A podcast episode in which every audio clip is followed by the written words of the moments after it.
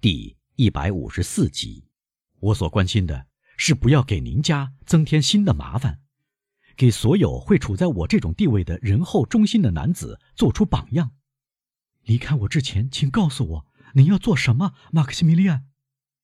年轻人苦笑着，说呀，说呀。瓦朗蒂娜说：“求求您。”您的决心改变了吗，瓦朗蒂娜？他不可能改变。您疯了！您明明知道。姑娘大声说：“那么，再见，瓦朗蒂娜。”瓦朗蒂娜用令人想象不到的力气摇动铁栅，莫雷尔走开了。他的两只手伸过铁栅，又合在一起扭动着。“您要做什么？我想知道。”他喊道。“您到哪里去？”啊。放心吧，马克西米利安说，在离铁栅三步远的地方站住。我时运不济，并非想要别人来负责。换了别人会吓唬您说，他要去找弗朗兹先生，向他寻衅，同他决斗。这一切都是发疯。弗朗兹跟这一切有什么相干呢？今天上午他初次见到我，他已经忘掉见过我。当你们两家谈妥你们要通婚时。他甚至不知道有我这个人，因此我绝不纠缠弗朗兹先生。我向您发誓，我绝不怨恨他。您怨恨谁呢？怨恨我吗？怨恨您，瓦朗蒂娜。哦，上帝保佑！女人是神圣的，被人爱的女人是神圣的。那么，怨恨您自己，可怜的人，怨恨您自己。我是有罪的，对吗？莫雷尔说：“马克西米利安。”瓦朗蒂娜说：“马克西米利安，我要您回来。”马克西米利安带着甜蜜的笑容走过来，要不是他脸色苍白，别人真会以为他像平常那样悠然自得呢。听我说，亲爱的，我心爱的瓦朗蒂娜，他用悦耳而庄重的嗓音说：“像我们这样面对大家，面对亲人。”面对上帝，从来不会有什么想法而有愧脸红的人，像我们这样的人，能真诚相见，袒露胸怀。我从来没有离奇的遭遇，也不是一个多愁善感的人。我不装作曼弗雷德和安东尼那样。我虽然没有信誓旦旦、海誓山盟，但我把自己的生命融合到您身上。我得不到您，您这样做是有理由的。我已对您说过，我再对您说一遍，毕竟我失去了您，我的生命完结了。一旦您离开我，瓦朗蒂娜，我在世上就穷穷竭力。我的妹妹在她丈夫身边生活美满，她的丈夫只不过是我的妹夫，也就是说，跟我的联系只有社会关系，因此世界上没有人需要我这变得毫无用处的生命了。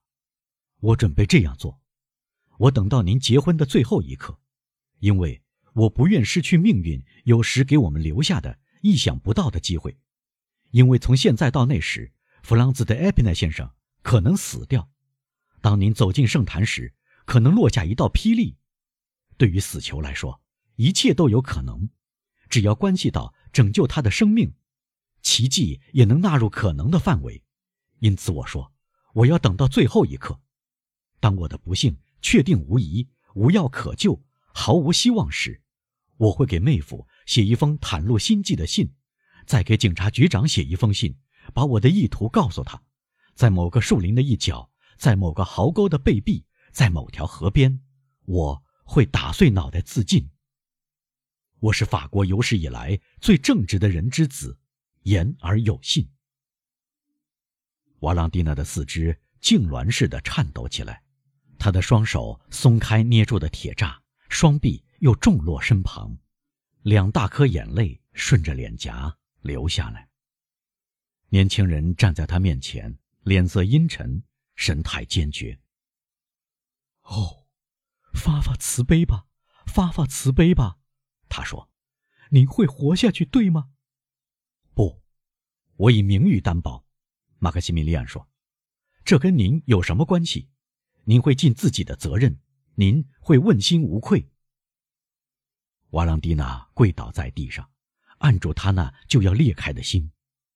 马克西米利安，他说：“马克西米利安，我的朋友，我在人间的哥哥，我在天上真正的丈夫，我求求您，像我一样去做，痛苦的生活下去。或许有一天我们能相聚。”再见，瓦朗蒂娜。莫雷尔又说一遍：“天哪！”瓦朗蒂娜说，神情庄严的将双手举向天空。“您看到了。”我竭尽所能要做个孝顺的女儿，我曾请求、恳求、哀求过，她不听我的请求、恳求，也不理我的眼泪。那么，他抹掉泪水，恢复坚定的神态，继续说：“那么，我不愿悔恨而死，我宁愿羞愧而死。您要活下去，马克西米利安，我不会属于任何人，而只属于您。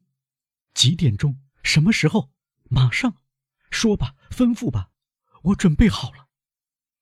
莫雷尔已经走了几步要离开，于是又返回。他高兴的脸色发白，心花怒放，越过铁栅，向瓦朗蒂娜伸出双手。瓦朗蒂娜，他说：“亲爱的朋友，不应该这样对我说，还是让我去死吧。如果您爱我的程度像我爱您那样，为什么要用暴力来得到您呢？”您出于人道要我活下去，如此而已。这样的话，我宁愿死。事实上，瓦朗蒂娜低声说：“世界上爱我的是谁？是他。是谁安慰我的痛苦不安？是他。我的希望落在谁身上？我茫然无措的目光落在谁身上？我淌血的心寄托在谁身上？在他身上。”总是在他身上，那么，这次是您说的对，马克西米利安，我会跟着你走，我会离开家庭，离开一切。啊，我是忘恩负义的人，瓦朗蒂娜呜咽着叫道：“离开一切，甚至离开我的好爷爷，我把他给忘了。”不，马克西米利安说：“你不会离开他。”你说。努瓦迪亚先生好像对我有好感，那么在逃走之前，你把一切都告诉他。如果他同意，你在上帝面前就有了保护。我们一结婚，他就来跟我们住在一起。他不是只有一个孩子，而是有两个。你告诉过我，你怎样同他说话，你又怎样回答他。我会很快学会这种动人的示意语言。瓦朗蒂娜，好，我向你发誓，等待着我们的不是绝望。我答应。你会幸福。哦，瞧，马克西米利安，瞧你对我有多大的影响力！你使我几乎相信你所说的话，但你的话是失去理智的，因为我父亲会诅咒我。我了解他，他是铁石心肠，他绝不会原谅我。因此，听我说，马克西米利安，如果我运用手腕，通过哀求。由于意外事件，谁知道呢？总之，不管我使用什么方法，反正把婚事拖延下来，您会等待我是吗？是的，我起誓，您也要对我起誓，永远不要举办这可怕的婚礼，哪怕把您拖到法官和教士面前，您也会说不同意，是吗？我以我在世上最神圣的东西——我母亲的名义向你起誓，马克西米利安。那么，我们等待一下，莫雷尔说。“好的，我们等待一下。”瓦朗蒂娜说。听到这句话，他感到宽慰。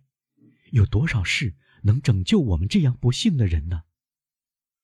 我相信您，瓦朗蒂娜。莫雷尔说：“您所做的事都有好结果。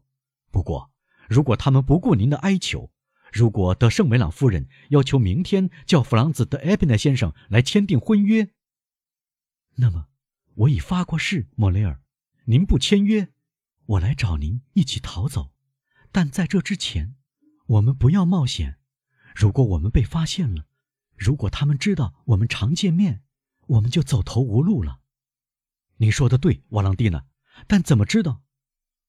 通过公证人德尚先生，我认识他，还通过我，我会写信给您，请相信我。天哪，马克西米利安！这门婚事对我同对您一样，都是那么可恶可恨。好，好，谢谢我亲爱的瓦朗蒂娜。莫雷尔说：“那么不需要多讲了。我一知道您约定的时间，便会跑来。您越过这堵墙，扑到我的怀里。对您来说，这很容易。有辆马车会在院子门口等候您。您同我一起上车，我带您到我妹妹那里。只要您愿意，我们躲在那里，或者引起轰动。我们会充分意识到抵挡的力量和决心。我们不会任人宰割，像不做抵抗、唯有叫唤的羊羔一样。”好的，瓦朗蒂娜说：“轮到我对您说，马克西米利安，您所做的事会有好结果。”哦，那么，您对妻子满意吗？姑娘忧郁地说：“我亲爱的瓦朗蒂娜，说是的，一言难尽。”那么说下去，瓦朗蒂娜挨近一点儿，或者不如说。将嘴唇凑近铁栅，他的话同芬芳的呼气一直落到莫雷尔的嘴唇上。他从冷漠无情的铁栅门的另一边把嘴贴过来。再见，瓦朗蒂娜说：“从这种幸福中挣脱出来。”再见。我能收到您的信吗？是的。谢谢，我的爱妻。再见。响起一个纯洁的飞吻的响声，瓦朗蒂娜一溜烟跑进椴树下面。莫雷尔倾听着她的长裙摩擦林荫小径发出的擦擦声，她的脚踩踏沙土的擦擦声。他带着难以形容的微笑，举目仰望天空，感谢上天让他得到这样的爱，然后他也走了。